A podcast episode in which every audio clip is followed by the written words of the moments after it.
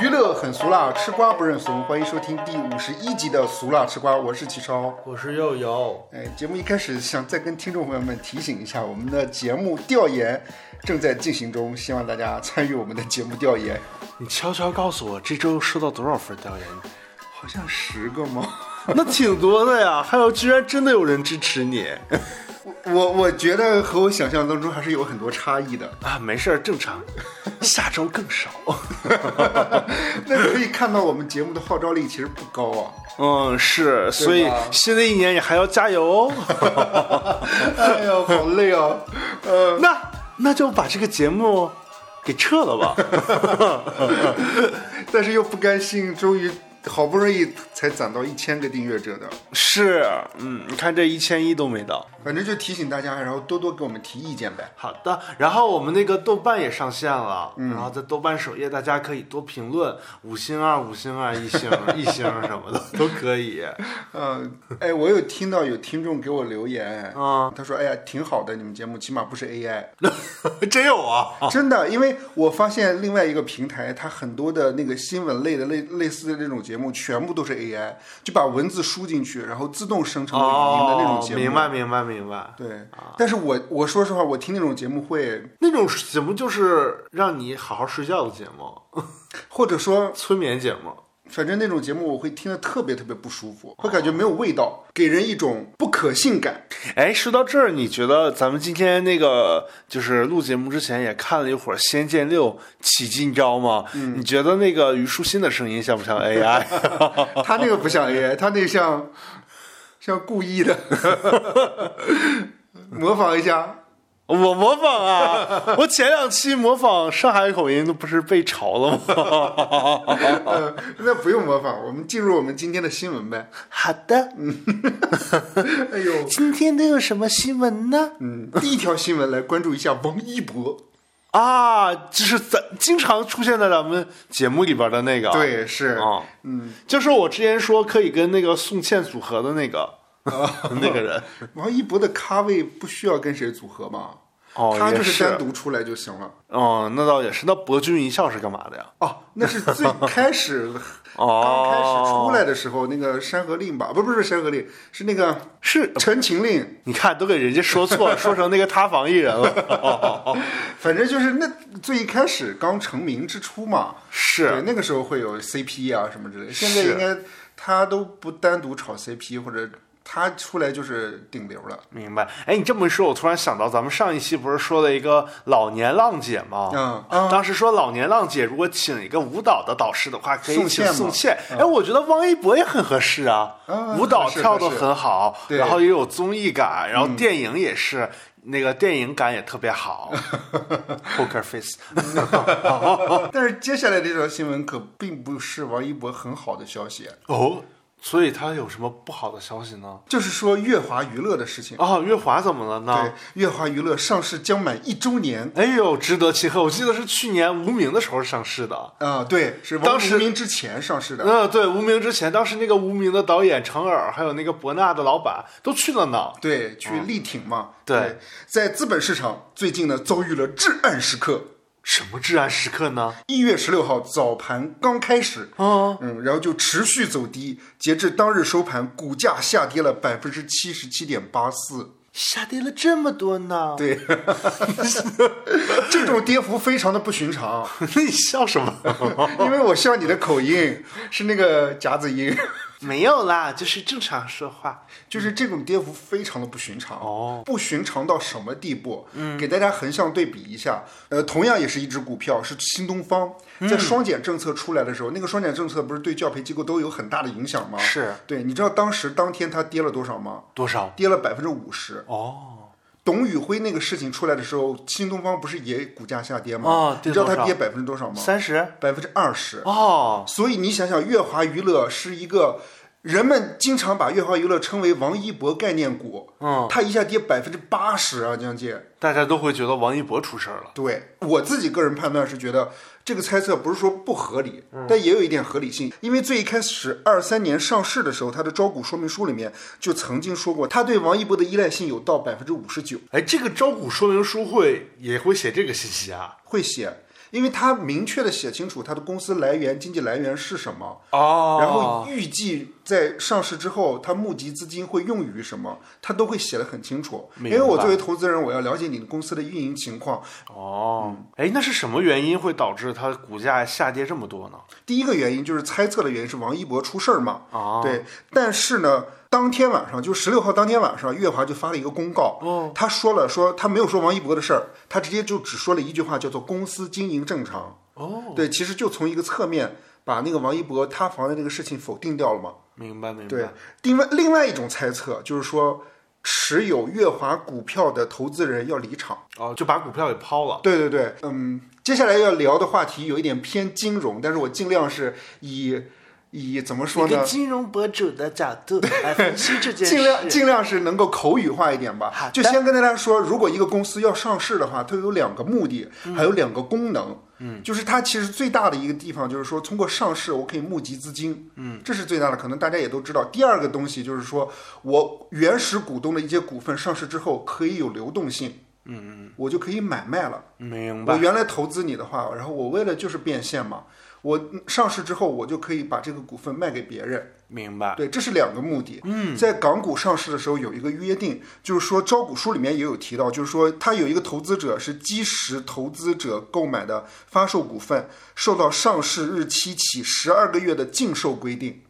就你上市之后十二个月内不能卖，哦，怕你跑路嘛。你别到时候你一上市，然后你就把股票卖掉了，大家就会觉得你是就是要圈钱的目的一样，这种感觉。明白。那哦啊，今年不就马上到到期了吗？这可得解禁过的给放出来啊了。对，所以大家就觉得这些投资者要卖出，哦对，所以就导致就是卖的多，买的少，哦，一下股价就打跌跌了。了。这里面还有一个问题，嗯就是为什么这些投资者会判断月华娱乐的股东会卖出呢？嗯，原因就是因为，嗯，有一个逻辑啊，就是说股票短期的价格是由买卖双方的那个供需关系决定的。嗯，就是如果某一个股票平时也没有人买卖，嗯，突然又有一个很大量的人把市场上愿意买的都买了，嗯，价格就会上去。明白。啊举一个例例子，《繁花》里面是不是也有啊？类似有的呀。那种股票的那种，大家就是呃，就是有一些炒呃炒股投机的人会组成类似的帮派。是的呀。对，有些人会把这些钱集中投某一只股票，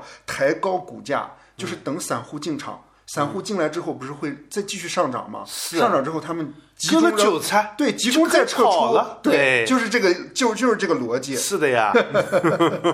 一月十六号暴跌之前的一月三号，嗯，月华娱乐的股票从五块九涨到了八块两毛五，突然之间涨了。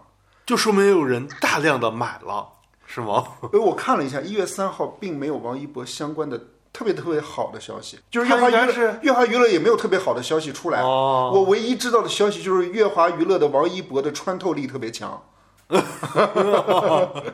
就是你忘了他在湖南卫视跨年晚会上的彩排现场，嗯，呃，彩排的时候，那个歌迷说他的穿透力特别强嘛，是不是他跨年晚会表演的好啊？所以股价就哦，这那看来王一博真的我知道嗯了。后来这些个股东反应过味儿来了，说：“哎，不对，他没跟宋宪搭，然后就跌 了。当当天的那个呃，新浪娱乐，我看到一条消息，他说月华娱乐早盘持续走高，股份现涨百分之二十”。哦，就这个涨吧，就是就很奇怪。那你这想是哪天？一月三号的时候，哦对，一月三号开始涨。呃，我还要说一个现象，就是说香港市场，嗯、有一个现象就是有很多股票是没有交易的，嗯，就是市值比较低，流通也很低，没有人买卖，呃，所以就可以用很少的资金把整个股票抬升起来，因为买的人很少嘛，我用很少的钱把所有的东西都买下来，然后股票就突然就上去了，嗯，就看了一下最近三十天月华娱乐的股票的流动性，之前的股票的交易量都是几百万的股份，嗯，还有百万股以下的。一月初的交易量稍微的有所增长，当天到了六百多万股，嗯，所以就感觉像是那一天像是有人集中买卖一样。就那一天，可能有人想把价给抬上来。对，哦，但是十六号的这一天的交易量，你知道到多少吗？到多少？一点零六亿股就是已经卖大出的，啊，卖出的。对，哦，所以有人在抛了什么，就是就可能之前有人想把价格抬上来，然后抬完了之后就在那个节点抛了，对，然后就就割韭菜了。所以市场会判断这波拉升就是为了后面的解禁离场做准备的。哦啊，那这么说，其实也有可能是某些股东所在的那个公司或者某些个人需要资金，然后他把这抬上来，然后再抛了。现在都只是猜测而已。哦对，明白。还有一个可能，嗯你记不记得咱们上一周啊是聊那个微博之夜呀、嗯微博之夜里面王一博的造型好像不是特别出圈的呀，就是他穿的啥？戴了个帽子，穿了个西装，嗯穿了条裤子， 就打扮的很像工作人员，就是很这普通吗，很普还是怎么着。通。是不是因为他造型不太没有那么突出，所以股价 跌了？但是这个这个跌也有点太离谱了。对呀、哎，微博之夜结束了之后，哎，过了个周末，股东们反应 过来，造型不行啊，嗯然后抛一波， 先说一下，就是刚才 瞎说的。就是对，先说一下刚才启超的分析，都只是从个人的整理的资料出发的。对，从那个从业了十 多年，不在金融行业禁言了十多年之后不是不是不是总结出来的嗯心得经验呢，并不是专业人员的建议，也不具有，也也不是投资理财建议哦。是对，然后提醒大家，股市有风险，入市需谨慎。是那波儿那波儿里边儿大概有个几十万股是启超抛 的，我倒没有这么大能力 了，对。但是月华娱乐的公报里面也说了，嗯，啊，他说董事会对集团的未来发展抱有充分的信心，哦，及持有股份的董事均未直接或间接、自愿或非自愿的出售或以其他方式处置其各自持有的公司权益，也就是算也算是回应了吧，投资人要离场出售股份的这个说法。嗯，但还有一个原因，这个原因就不是猜测了，嗯，这个原因就是准确的，就是说的业绩不行，哦，怎么怎么个业绩呢？就是刚才不是说了吗？短期内的股票价格是根据供需关系来的，嗯，但长期的股票价格就看公司整个的业绩发展。哦，月华娱乐本质上来说的话，在很多投资人的眼里就是一个不值钱的股票。哦，明白明白，对，因为他的艺人也不够丰富，就是没有那么多资金来源，嗯，他就的是母收入来源只只依靠王一博是这个意思吗？呃对就其他艺人可能没有什么，都是对，都你是看他的艺人总共有，你你仔细数一数，月华娱乐能想得起来的艺人名字都有哪些？吴宣仪还是吗？对，吴宣仪是，孟美岐、孟美岐是，范丞丞已经走了吧？范丞丞还是月华的？还是月华？但范丞丞是不是也成立自己工作室了？已经？哎，这个我倒不清楚。还有黄明昊，不太熟是不是？黄明昊、侯明昊，反正不太熟，真的。还有还有韩庚，哦，韩庚可是个资深艺人呐。哎我哎，说到韩庚，咱们我之前还说那个明星之间亲戚关系的时候，还说韩庚和王阳是表 兄弟。后来发现那个咱们听友纠正了一下，都是被视频号营销给那个曲解的，啊，对，就是被一些营销号曲解的人家只是长得像。啊。对，俩人还出来辟谣了是吧？我记得啊，对，韩庚出来辟谣哦了，而且韩庚不是还跟王阳演过电视剧吗？啊，两个人关系挺好的。对，我看了一下，二零二三年的中期报告，月华娱乐去年上半年的营收为三点六四，较上年同期收入下降百分之二十五点二。它的那个报告里面，它称这一部分的原因是因为市场状况不佳，导致对签约艺人所提供的服务需求有所下降。就是呃他的意思，简单理解就是说是娱乐市场不行。那那个五月天还开那么多演唱会，其实这个也就说明了，他带的艺人其实并不是像于吴月天呀、或者说周杰伦啊什就么是真的有实力的那种那艺种人那么出来抢手，对，而且我看那个吴宣仪什么的这种，或者是就是那种就是那叫什么来着？就是那个幺零幺啊，幺零幺幺选秀出来的那些人，不是最近也有陆续在北京开演唱会的嘛？嗯他们也就开一场，好像票也不能完全卖出去。啊，对啊，号召力还是有限的。是投资人会觉得这一个股票的话，它单供应链太单一了。是的呀，对，就比如包括我的供应商也好，包括我的客户也好，应该越多元越好，风险也越低。是对，但是你单纯的依靠王一博的话，如果王一博没有好的作品出来，那这只股票就很难再起来。我们可以盘点一下王一博这一年，二零二三年他的作品。你看，我们最、最开始知道的《无名》，嗯，对吧？《长空之王热烈》啊，对，还还有还有啥作品啊？这是电影作品嘛？还有一首单曲呢，啊，这音乐作品是那个《旁观者》年底发行的那个，啊，他有演出什么的吗？今年他没有什么演唱会啊，哦，他演唱会也都是那种乐华娱乐的那种年，就是大拼盘儿，就是整个乐华的那种明，白他也只是出来跳舞而已。然后《天天向上》也黄了，他很他他以不前主持电以视向前上了吗？以前常驻过一段时啊间吧，啊啊、啊！对对对，呃，再说回那个音乐方面来说，他不是发行了那个《旁观者》吗？嗯就是说今年的销售量，这一张专辑它不是呃在 QQ 音乐上销售嘛？哦它这个销售的量是一百二十八万，哦，就是那个新闻报道里面对比了一下，就二零一九年和二零二零年，它分别发表了《无感》和《我的世界守则》这两张专辑，哦，当时卖出去的量啊是一千七百万张和一千五百万张。说明有很多人脱粉了。这个倒不至于，可能嗯就是目前为止这个呃专辑还在销售，但是明白就觉得这个量明显的下来很多。明白关键还有一个，二零二三年王一博还有一个争议事件，什么事件呢？就是文盲嘛。啊，就开年的那个，对，哦其实那个对他的影响其实也挺大的。我我我现在想一想啊，就是我现在就觉得王一博会不会有点捧得太高了？嗯，就是不好整个说经纪公司把他捧得太高了。有这个可能性吧？嗯，就是我觉得他好像没有那个范丞丞那种踏实的那种感觉。就范丞丞现在给我的感觉就是还蛮踏实的啊，就也不是说特别炒作，尤其是粉丝方面来说的话，明白。对，就是踏踏实实演就行了。我是现在这种感觉。王一博的话，我记得前一阵儿在微博上看到有人说他一年都没进组了。没有啊，我看我看到消息里面说，二零二四他会有什么维和防暴队，还有长风破浪、人鱼等作品待播。哦，呃，人鱼就和陈耳导演的那个，人鱼是不是没拍呢？我目前没有看到有拍的消息。嗯，我看那个报道里面有写说，王一博目前来看依旧是内娱商业价值最高的艺人之一。有和他同级别的顶流吗？易烊千玺、李 李现、现，还有一个谁来着？四大才子啊，易烊千玺、王一博啊，肖战。哦哦，但我感觉肖战好像在电影方面的表现不如他们，是不是？但肖战哎，不是要拍那个徐克的《射雕英雄传》了吗？但那个，嗯， 祝他好运。在这里面 但我觉得电影方面的塑造力，就是就是感觉肖战还还是就是怎么说呢？他的他的那种表演的维度还不如王一博和易烊千玺宽，啊，有一啊点、给人的感觉啊。还是偶虽像的然感还觉是吧乖乖的男孩的那种感觉，那个肖战挺适合演谍战片的呀。你看他就是那种看起来就是人畜无害的感觉，然后特别适合传一些情报， 然后大家都看不出来是他，结果是他，啊，就那种感觉，给人一种反差感，有一点， 嗯，是吧？嗯，或者演人工智能也可以，又是人工智能。补充一下，王一博的那个乐华娱乐的那个合同应该是二零二六年到期，哦，那也快了，还有两年多，对对，就需要乐华娱乐再加把劲儿了。好好的捆绑他是吗？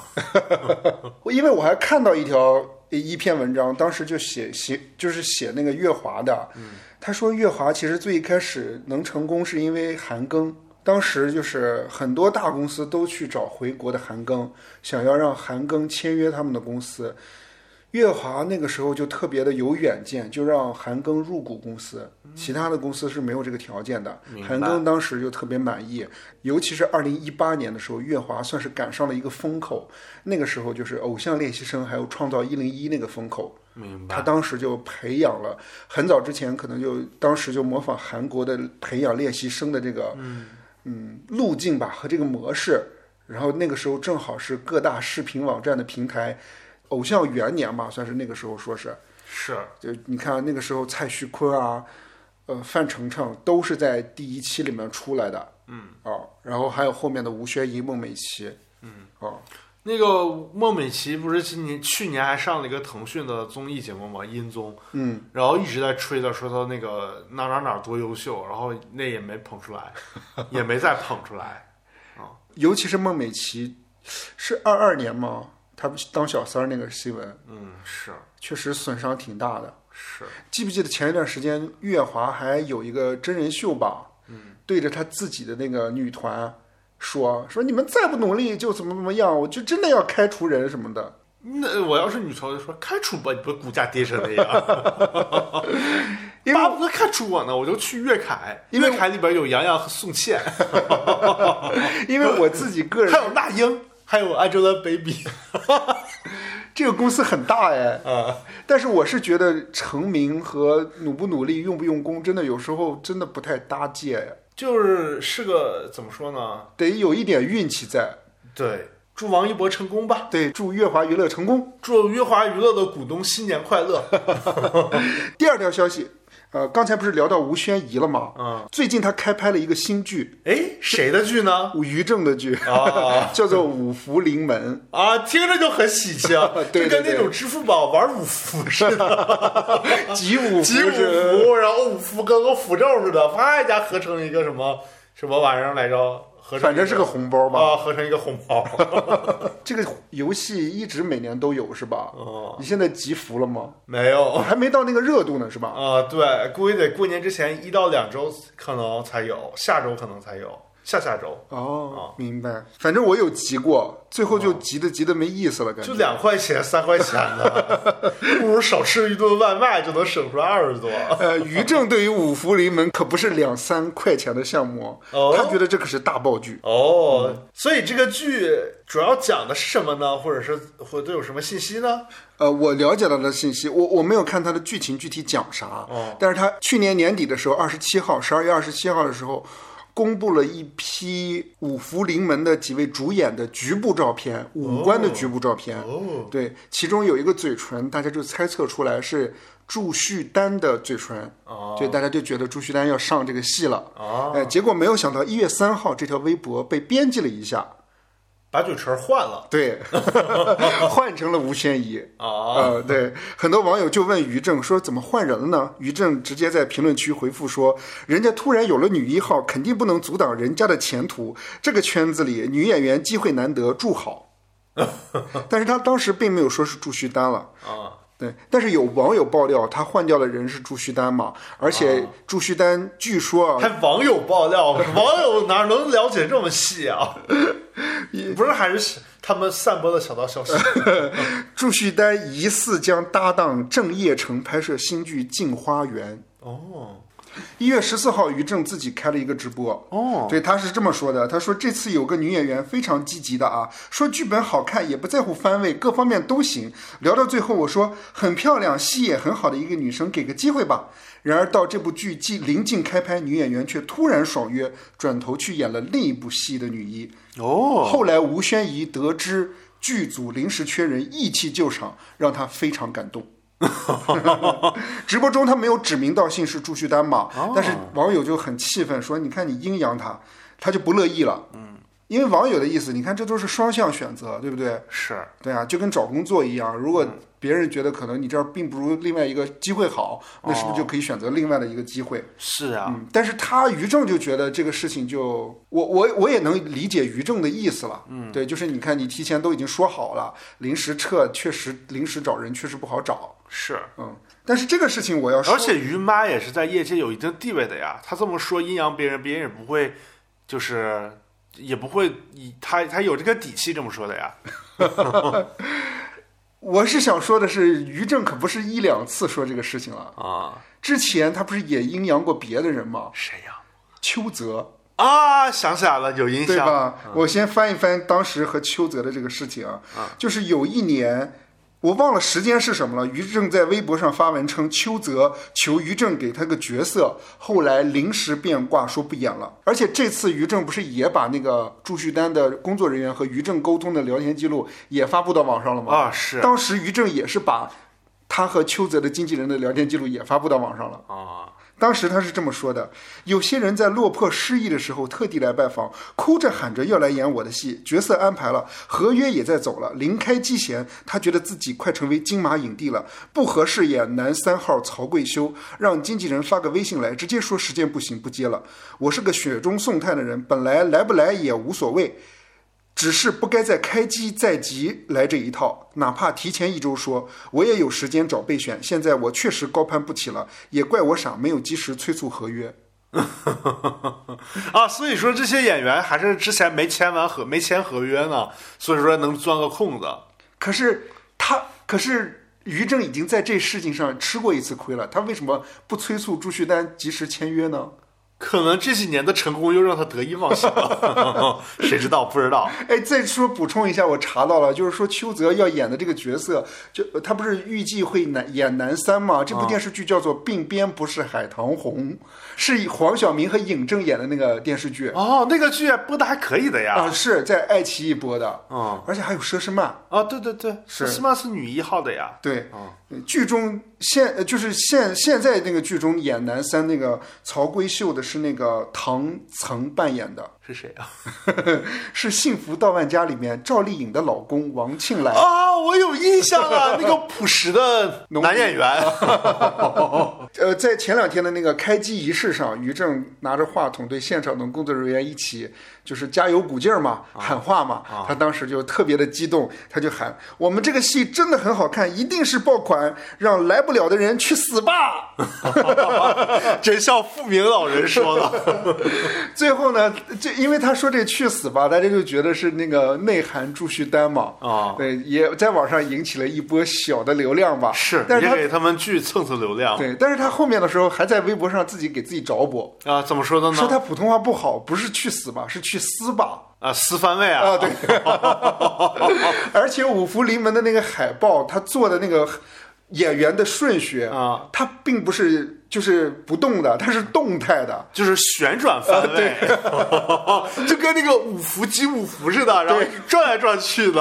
呦就这五个人，哎，都是一番， 是，哎，都有谁呢？这部戏里边除了那个呃吴宣仪之外，都不认识，谁都谁呀？ 我都不认识，我真的没找。这个剧看着卖相不错的呀，捧新人嘛。你看当时王一博和肖战演那个剧的时候，大家对他俩也不是很熟嘛。嗯嗯，说明这个剧有带火的潜质。嗯，哎，但是我想对于这条新闻想发表一下我自己的个人观点啊你，说，就是讨论的点是什么？如果爆料的话，要不要爆料当事人？我觉得他如果能，比如说呃，比如说于正，他本身在业界就很强势，嗯，他有这个强势的地位。然后那个女演员朱旭丹，她可能在业界没有那么强势，是处于演员可能呃，在她的之前的作品没有那么强势的情况下，她被 diss，就是于正是有这个话语权的呀，他不怕呀，而且本来就是你爽约，也是，而且大不了以后就不用你嘛。我的剧就是是别人演也可也也会也会会，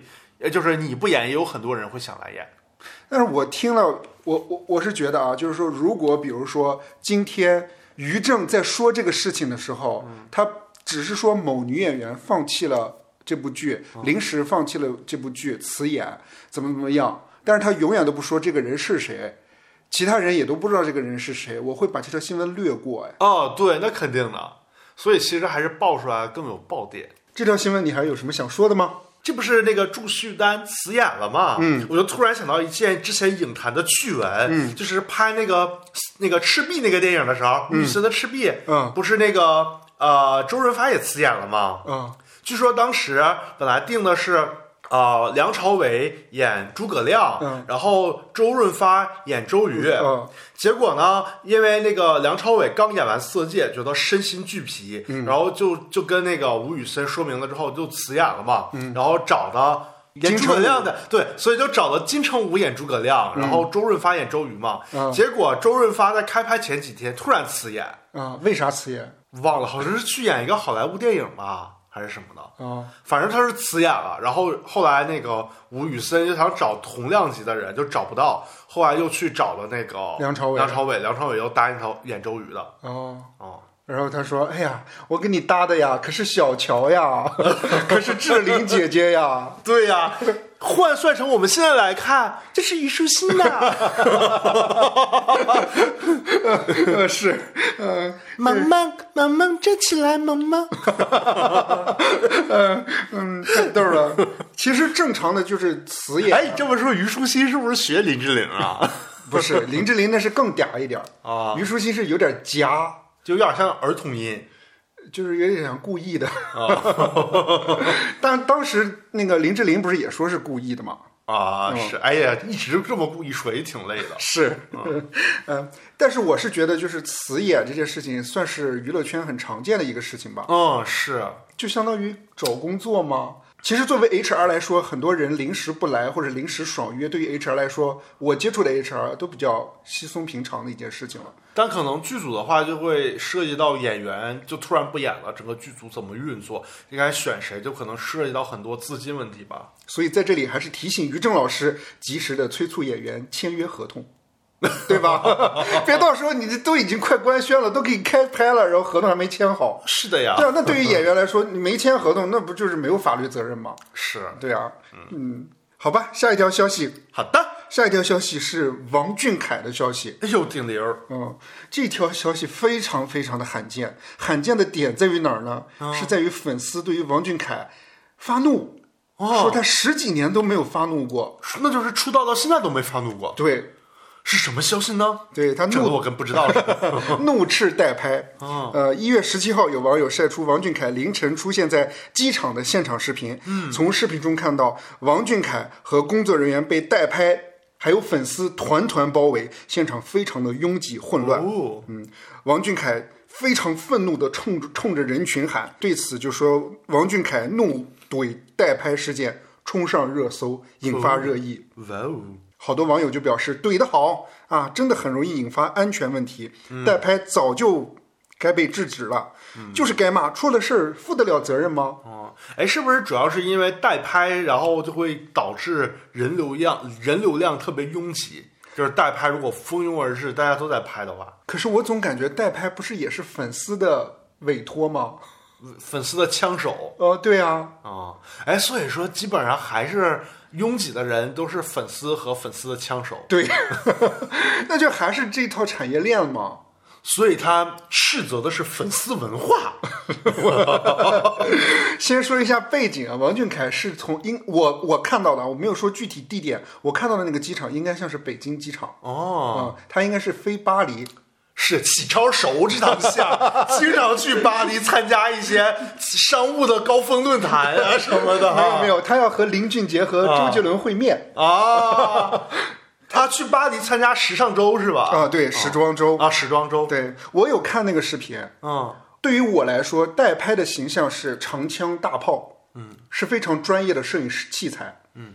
但是我看到很多画面里面有百分之八十的人举的是手机，哦，也就是说有粉丝有代拍。哦，王俊凯专门对代拍，那就是说，其实大部分人都不是代拍，而且拿手机拍的人也可能不是代拍。啊、而且他怼的时候是什么怼法？就是一路过去都是很拥挤的嘛。嗯，他一过了那个闸机，你们负得了责任吗？啊，他也没说代拍是吧？他呃，他说代拍了。啊，他怎么说的那我？个话？我说的点是在于，呃，啊到闸机之前他都没说话，哦，就很就是。就是感觉一直在闷在里面一样，他一过去，不是人们不都进不去了吗？只有他们买的机票的人能进去的人，哦，所以他就一过去，然后他就说，他就说你们这些代拍的，然后保镖就在旁边说有点过分了啊，说你们负得了责任吗？你们有没有点公德心？就这种喊。嗯，而且网友还说了啊，王俊凯真的好贴心啊！明明选择了一张红眼机票，凌晨飞的机票，现场就是为了躲避高峰人群，还被你们代拍这些 追。其实我在想啊，不是说专门选择的凌晨飞啊，啊，就那个航班是吧？不哎是，是我自己个人觉得他就是那么安排的。哦，就是那个行程有时差，飞过去正好赶上化妆，然后参哎加时装周。太聪明了，是吧东八区飞到东一区就是这个时差啊凌晨飞过去飞十几个小时，到了正好是当天当地的早上。哦，是不是七个小时时差吗？好像。嗯，对，哦，所以就正好啊。 以后王俊凯要是白天飞，我跟你讲，那就是不贴心了，是吗？ 而且代拍之前咱们不是也聊过吗？陈牧驰还温馨的喊话山上的代拍人员，告诉他们小心一点。那主要是因为不挤， 山上空多。 我觉我我觉得这个事情还有一点就是说，一个巴掌拍不响，嗯，就是代拍怎么知道王俊凯的行程呢？哦，也是哈。对啊，代拍其实根本就不关心这些个偶像，对他到们底只去是哪儿受人之约、受人之托嘛。而且代拍肯定也会注注注意自己的人身安 全吧。我也不知道，我瞎说的。我觉得代拍代拍确实是不好、啊。但你归结的话，其实代拍背后也是粉丝找的嘛。对，是，对，其其实实我觉得最好的方式可能就是每次王俊凯出发之前，都在那个粉丝各个粉丝群里边提醒一下粉丝，然后粉丝运营的人提醒一下，就是注意一下机场的秩序，然后不要妨碍其他乘客的登机什么的其实我觉得还有一个办法，啊。就是学一学周震南。哎、他怎么了呢？下一条消息就是周震南近日在广州举办演唱会，啊，呃，结束的时候他被装在箱子里，由工作人员送出场外。 他在箱子里面，所以王俊凯就完全可以到机场下车的时候就钻到箱子里面，把他送到那个闸机口啊，好办法吧？但是我觉得也会引起，比如说哈，如果周震南这么干，王俊凯这么干，所有的粉丝都会觉得每一个偶像都会这么干，然后所以呢，大家都看不到偶像了，都觉得偶像肯定都在箱子里，所以他们就是每次。明星说我要出发的时候，大家都会在那个登机口那儿找箱子找箱子， 然后找各种翻别人的箱子，然后对各种箱子拳打脚踢，然后各对各种箱子就是怎么说呢，翻来翻去的，然后影响其他旅客的。可是周围围一圈保安，然后把他送到那个地方啊，不对，也是会引起拥挤，是吗？是哈，因为我还专门查了一下，说为什么王俊凯这一次没有走 VIP 通道呢？嗯，对，好像是说这种国际航班没有 VIP 通道，哦，会吗？咱也不懂，我也没坐过什么很很高大的上的国际航班。下次你也去参加一下美网不是，我是觉得肯定有那种类似于员工通道吧。啊，是。但是我觉得人家会专门给明星开吗？比如说，那这个明星开了，那每个明星都得开，那不累死了？是，还有一种可能啊，就是说经纪团队其实希望在当天能够拍一些王俊凯的出发路透照，嗯，对，当做宣传。那就专门找自己的专业团队拍就行了呗。先那个进场之前拍两张，然后再进，可能就是因为想要拍，结果发生了粉丝和代拍的拥挤。可能是。嗯，对，哎，咱也不太了解这个粉丝文化，咱就咱就那个祝大家都那个身体健康，然后注意安全，然后过个好年。是，马上要春运了，嗯，刚才不是说到周震南了吗？嗯，对，有粉丝透露，周震南把自己放到箱子里面送出去，是为了不希望大家看到他的爆哭和难过，所以才选择这样的方式离开现场。哦，可是演唱会结束不是有后台离场的地方吗？不要看到他爆哭难过，啊，那戴个头套不就行了吗？对呀、 那太逗了。而且 BGM 还说，呃，当时他被推出去的时候， 现场放的是他的一首歌曲，叫做《终有一散的人们》。我怎么感觉有点欲盖弥彰 呢？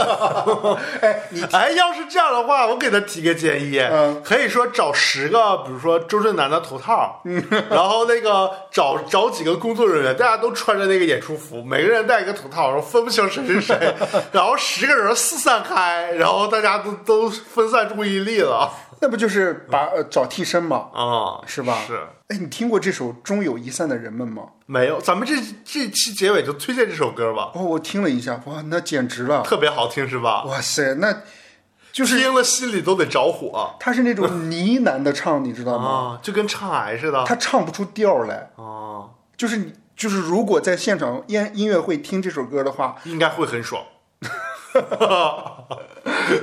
哎，咱俩现在要听一下吗？ 你不用结尾吧？我今天正好没想到推荐什么歌，就这首歌了。结尾来的巧，来的来的什么玩意儿不如来的什么巧， 我不想推荐这首歌，可以推荐一次不呗。不，我不想推荐这首歌啊嗯、反正完全是抓不到他的调。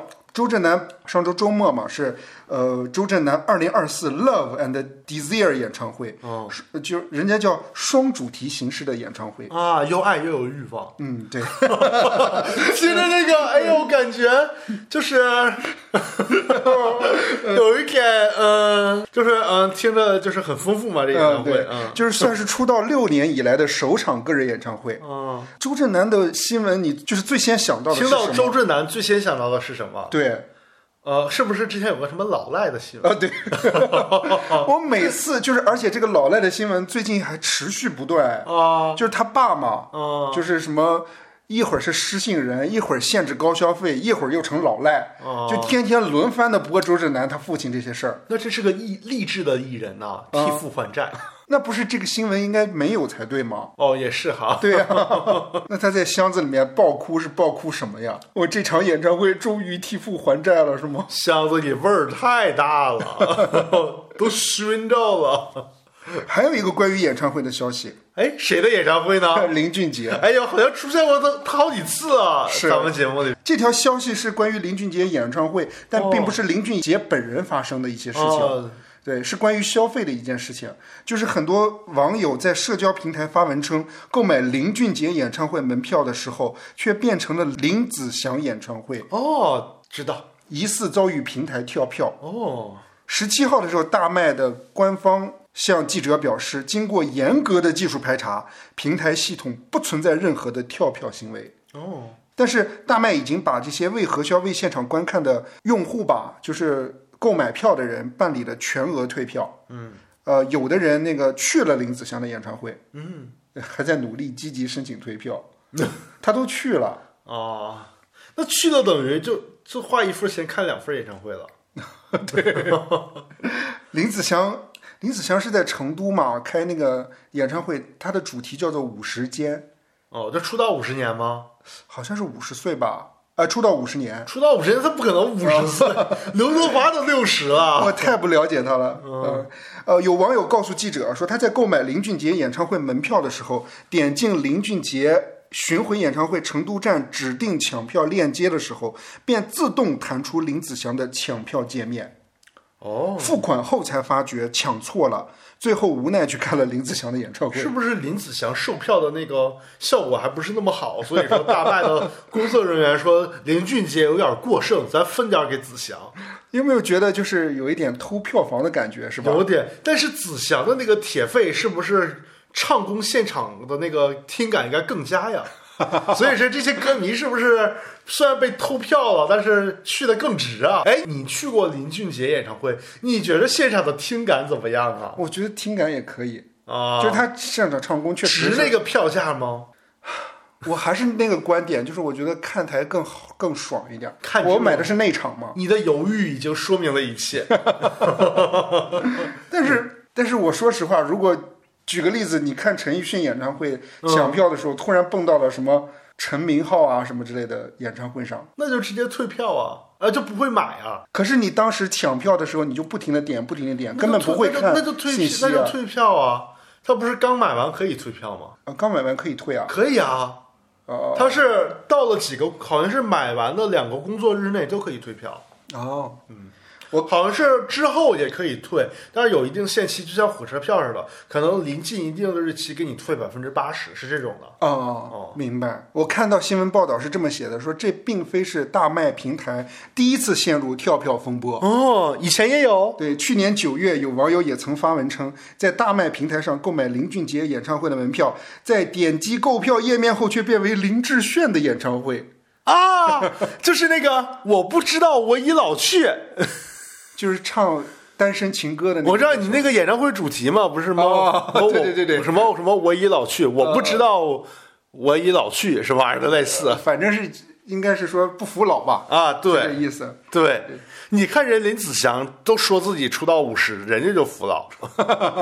说说姓林的歌手有哪些啊？林俊杰、林志炫、林子祥，林子祥、林志颖、嗯，还有一个人，林小培，林小培是女生吗？对，啊，还有嘞， 林黛玉 林宥嘉。啊，林宥嘉，哎呦，林宥嘉可不错呢嗯，，对，所以大家在邓抢紫，棋前男 友。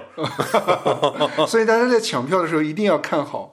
我靠，我如果我要买孙燕姿的票，然后买到了什么孙什孙耀威，么，还有哪个歌手姓孙啊？孙孙菲菲，没有孙菲菲，有吗？演员吧， 演员孙菲菲。 孙楠，哦，对对对对对，啊， 那你会不会觉得很值？人家可是公认的内地铁 肺呢。嗯好吧，那今天的新闻就到这儿了。嗯，嗯，接下来进入我们的分享时间哎，启超有什么分享的吗？啊、这周我也想跟大家分享一部电影， 哎，什么电影呢？就是上周友友推荐的，哎，不对，不是友友推荐的，就是咱们聊到《热辣滚烫》那部电影的时候，对推荐的它改编自日本的电影《百百万元啊、百元之恋。百元之恋》。哎，启超这周特意去看了这部电影，有什么观观感呢？我要吐槽友友，哎，怎么说呢？ 因为我你你有记得吗？我问你说说这是有一点意识流或者很闷的一个电影吗？你当时说的是不闷，我觉得不闷，我觉得挺好看的。哎，它前半段很闷呢。啊，对，可能你不习惯看这种电影吧？不是，但是我想说一个我自己的感受，这个片子非常好看。啊，是吧？ 就是它前面的闷和后面的那个非常有变化、剧烈变化的那个时候的那一段，你你现在都感觉就是我一直说老说一个词儿，就是可能也是我，呃，有点文盲吧，我总说一个词儿也形容不好，就总感觉后劲儿很大， 啊，后劲很大，为啥文盲啊？就是感觉不是很好的形容吧。哦，就是我当天晚上我做梦的时候，我都梦在电梦到电影里面的一些情节，哦，就是那个环境和那个噪音和那个片段的感觉一样，嗯，就是那个安藤英演的那个角色最开始那个气质，嗯，和特那别个丧。对和那个丧的那种感觉，嗯，感觉他并不太适合和整个社会接触一样的一个人物一样，哦是吧？最开是始，最他开始当营业员的时候，他自己都犯过很多，就是教他怎么点那个银，就是收银机的时候，他不是都好点错好几次嘛？嗯，就那一段就感觉他到底是不是整个社会一样？他不是三十多岁了吗？也没找着工作，也没谈过恋爱，自己还是一个处女。就跟进监狱待了十年似的那种。而且就是只会打游戏，而且我还问你，我说他是欺负他小侄子吗？他根本没有欺负他小侄子，我有点忘了，因为我都是好几年以前看到了。他就是跟他小侄子一起打游戏而已，哦对他没有欺负他小侄子。哦，但是他在家里面的话，又你看他在家里面又特别的懒散，嗯他又对他的妹妹两个人大打出手，嗯但是他又到社会上又感觉和社会格格不入，嗯，就整个的过程和他后面的那些反转，就会有一些有一些对比和对应的东西出来。哦而且整部电影的最大的一个牵引着你一直看下去的点，是在于他为什么会打拳击，他为什么会走到这条路上。嗯他整部电影都没有说为什么，哦是但是你却知道他为什么。哦，为什么呢？这个东西就是意会的，不是言传出来的。哦， 所以我现在特别担心，就是假人那个东西会通过台词。他肯定会给你指找好充分的人物动机，但我会觉得那 个而且还会把之前你说的那些个，就是看起来很生活化，但是很有意思的那些个人物之间的相处关系，给你拍的很实。 他肯定会这样。那我会不太想看《热辣滚烫》了耶。 但我还是挺期待的，我觉得他会拍出中国本土化的独特风 味儿。因为因为我刚才说的那个后劲儿大，就在于它的那个电影节奏和电影感是让我能够吸收到的。嗯，我能够感受到他之前的那个丧和后面他爆哭的那个点。嗯，我也能够感受到他为什么他想赢一次。嗯，尤其是他练完拳击之后，他整个安藤英的那个气质全变了。嗯，是那个是我感觉，我操，这个演员可真牛逼。贾玲也会 的。哎，我其实有点忘了他最后是怎么回事来着。他其实就只是参加了一场很小很小级别的一个拳击比赛一样，但是一直输，最后又被打倒了。嗯打倒了之后就是输了嘛，输了之后，但是他又特别记得当初看见那个男主角儿被打倒了以后，然后旁边的人过去上来拍了拍他的肩膀，他也过去抱着那个哦，打他打呃和他对手的那个女拳击手，然后抱在一起说谢谢你，谢谢啊，你，明白。他好像是最后一场戏是跟男主角他俩坐在那儿说的一个什么，他在那儿哭是不是？是两个人。就其实拍的是安藤英的背面，啊是拍的那个男主的正面，啊安藤英并没有脸，但是安藤英只说我一直哭，我真的很想赢，我真的想赢，啊两个人就拉着手，然后走远，一起出去吃东西。啊，想起来了啊，对，但是就没有写安藤英的脸，但是你都能感觉到那个电影给你传达的那种情绪，嗯，很高级，嗯 嗯，我很喜欢，嗯，谢谢友友的推荐。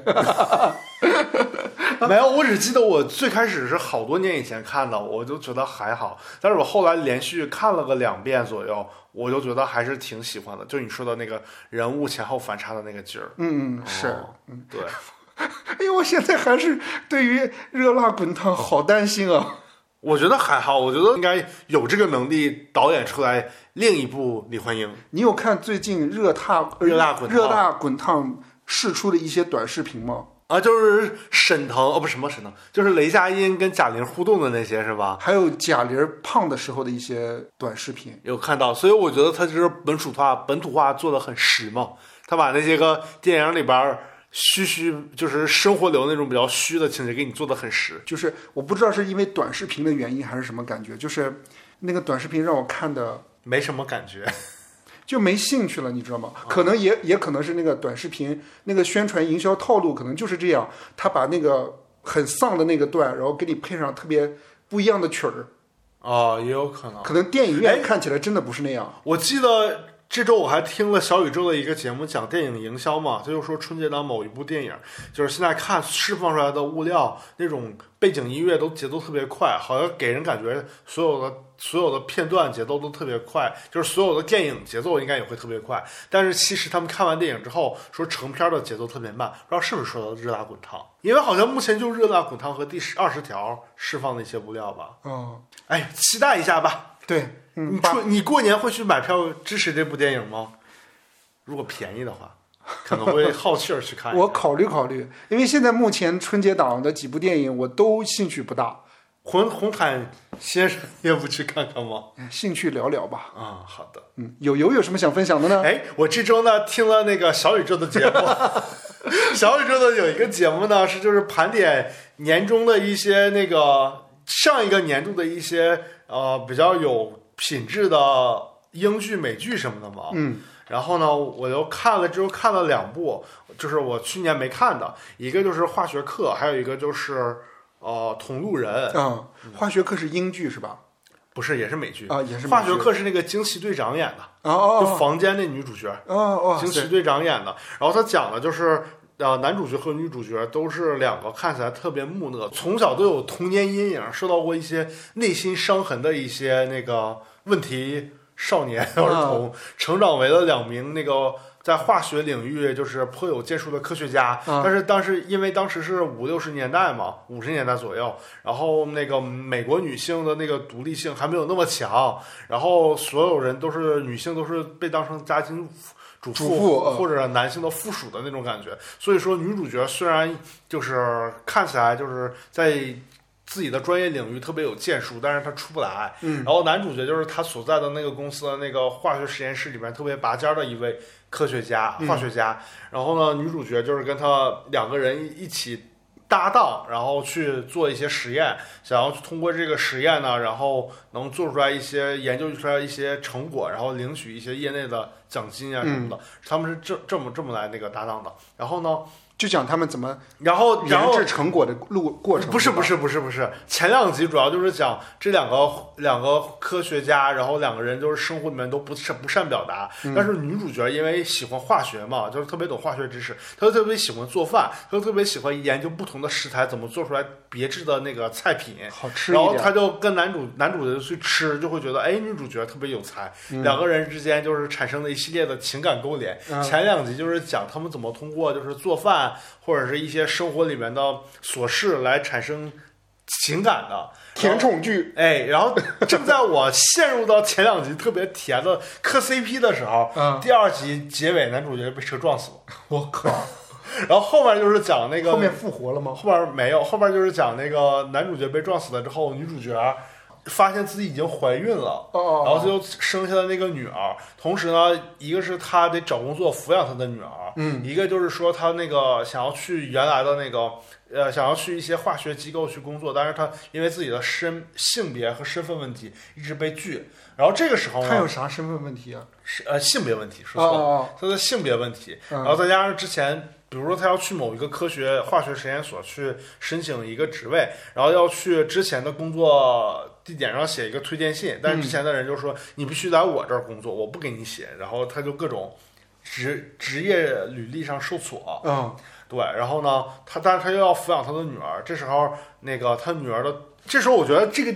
剧有一个特别有意思的一点，就是他他一直在讲，就是他为了这个工作怎么努力，然后另一边儿在学校演一个特别胖的女孩儿，然后一直在吃她做的饭，然后在那个学校里边受到歧视什么的。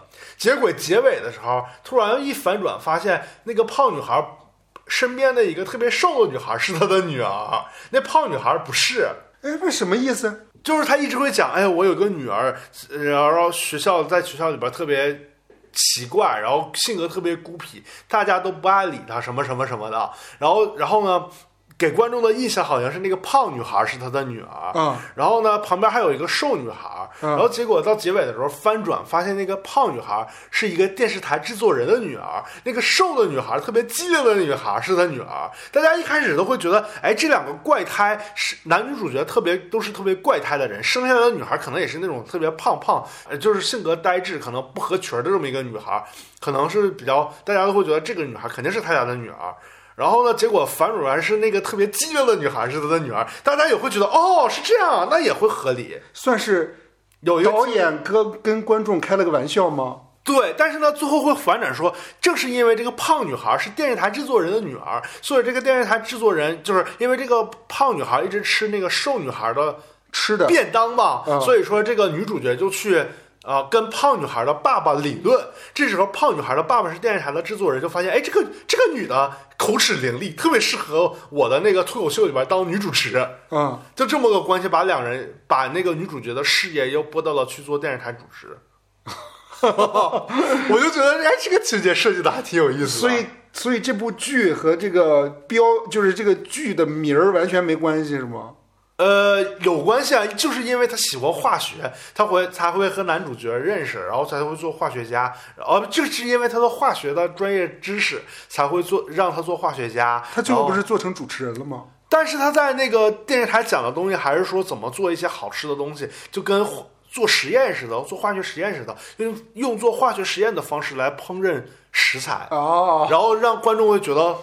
听众观众会觉得比较有意思，同时她就是一个女性，我会输入一些独立女性的观点，是在那个时代很多女性不敢说的，所以当时她有特别多的女性受众。明白。其实也就是说，他并没有应聘成功所谓的那个化学实验室，对，只但是机缘巧合，因为和那个制作人的父亲，呃，因为在学校发生了一些矛盾嘛，认识了那个电视制片人。 对，然后从而踏上了电视台脱口秀女主持的那个道路。我怎么感觉像麦瑟尔夫人的感觉？对，有点像。所以后面我就特一直特别期待，说会不会讲他在电视台是怎么从一个小咖位变成那个制，就是那种台柱子女主播的那种感觉。啊然后结果不是，结果后面就是讲一些也会有，就是他因为就是电视台老板非得插一个他不喜欢的那个品牌的广告，啊，就是会跟电视台老板有一些摩擦，同时会讲，就是中间会讲很多，就是因为他那个男主角已经死了嘛，会嗯讲他和女儿怎么去寻找这个男主角背后的身世经历是什么。嗯，然后同时，因为他就是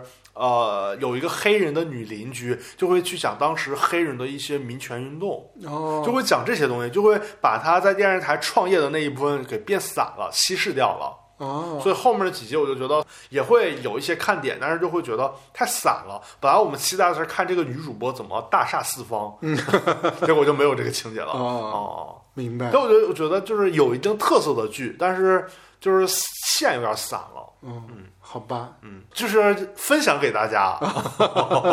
然后同时这这周还看了另一个剧叫《同路人》，嗯同路人》讲讲的就是也是啊一个美剧是吧？呃对挺高的评分，豆瓣九点三分，哎，那呃呃，那个化学课呢？八点六。哦哦哦，哦也挺高。哦，然后那个同路人同路人讲的是两个同性情人在麦卡锡主义的那个风潮之下，没有办法成为其眷侣，嗯然后呢，两个人之间就是纠葛一生的那个呃经历吧。 我看最近这部剧是不是比较比较热？啊、对他反正最近都挺一直挺热的吧。哦嗯，豆瓣上我看有很多人评价嘛。嗯，是，然后呃，这个剧里边也有很多大尺度的戏 份嘛，就类似于上期你说那个李国庆他爸跟保姆之间做出的一些不可 哎言喻呀，的你怎动么这作。么说 呀？哎呀，这能播 吗？哎呦，嗯，好多人还说友友太羞涩了。感觉有点像断背山的感觉，就是有点跨年代性，就是俩人从那个两个人之间相互交好，然后到其中一个那个孔雀不得不因为自己的政治身份娶妻生子，再到那个孔雀丧子，然后另一个他的伴侣是怎么让他恢复，就是劝他那个回归生活什么之类的，然后然后最后结尾就是他那个伴侣得艾滋病了，然后他怎么去陪伴他度过。生命最后的时刻，这整的有点像那个断背山的感觉，啊，是，哎，听着， 可看可不看。有兴趣的朋友们可以去看一看。启超有兴趣吗？我有点兴趣。 啊，最后启超推荐一首歌吧，我这周没什么可推荐的嗯，对，就是我最近不是呃，那个最近孙燕姿不是发新专辑了吗？啊啊，要久久爱是啊，吗？对，不是新新单曲啊啊，对，新单曲啊，对，《九九爱》里面有一首孙燕姿的歌叫做《样子》。啊对我听起来啊，就是刚一开始听的时候，我自己的感觉就是有一点太普通、太一般。嗯，但是我听了好几遍以后，我就发现，哎，有一点味道出来了，哦尤其是孙燕姿那种，高端大气上档次， 不是，就是有一点怎么说呢，有一点怀文艺旧范儿，对，文艺怀旧，哎，装逼，对，没有装逼了。嗯文艺怀旧啊、行对，文艺就是那怀旧种风嗯情怀感就出来了。好的。对，因为我听孙燕姿也听听了有十几年了嘛，对，然后他最喜欢的一首歌是《Radio 不不，最他 Radio 刚出来的时候，我非常非常喜欢。》啊，对他最近几年出的这一些歌，因因为我因为我跟朋友还讨论了一下，哦就是最近千禧年代出来的歌手，嗯，的新歌都不咋地了。就比如说哦周杰伦什么之类的，都很少再出来陈这旭种还可以，嗯就是，呃，但是孙燕姿最近几年出的一些单曲，有一些还是可圈可点的。哦就比如说有一首歌叫《匿名万岁》，啊，对我很喜欢。嗯还有他跟那个吴青峰唱了一首歌，叫做《醉鬼阿 Q》，哦，还是阿 Q 醉鬼，反正那首歌我也很喜欢。嗯，就是很，我觉得很很就不落伍，明白明对白，，也也算是，呃，引领时尚的风潮。嗯，而且是可能在之前孙燕姿很早之前没有类似的这种风格，很少。嗯，对。但是这首《样子》呢，想推荐给大家，就是觉得还蛮怀旧的。明白啊明呃，白，对，那我们就节目的结尾就把这个冷门歌手出的一本出的一个比较热门的歌曲推荐给大啊家。嗯啊，对，这个新新电视剧我可能也会稍微的。看那么看一两看看那么两眼，啊对，就是因为有看孙一燕看姿。再骂啊，嗯那如果真的拍的不好，我也会骂呀。嗯，嗯，范丞丞和杨紫是吗？我觉得都是演技 派，尤其范丞丞还跟月华有关系，我觉得应该不错。嗯，好吧，那这期节目就到这儿呗，嗯感谢各位的收听。然后欢迎大家多评论、转发、点赞、收藏，啊，爱打赏打赏，然后都行。对，还有就是提醒大家，就参与到我们节目的调研当中，给我们提一些问题和建议，好的让我们的节目能够越来越好。嗯，好的。然后那个大家的建议，我们也会不断的去翻看。然后那个我们新年也会出一出一个特别的新年特别节目，欢迎大家收听。嗯，好的，我们拜拜。拜拜。你还记得我青春的样子？我们度过暖阳花开花落的春日，匆匆赶路中，长长的来去中，偷藏一点奢侈的岁月静止，总是有一些地方，总是有一段旅程。提醒着别忘了你最初的梦是大雨染色的彩虹，是痛也不息的火种。啊啦啦啦啦啦啦啦啦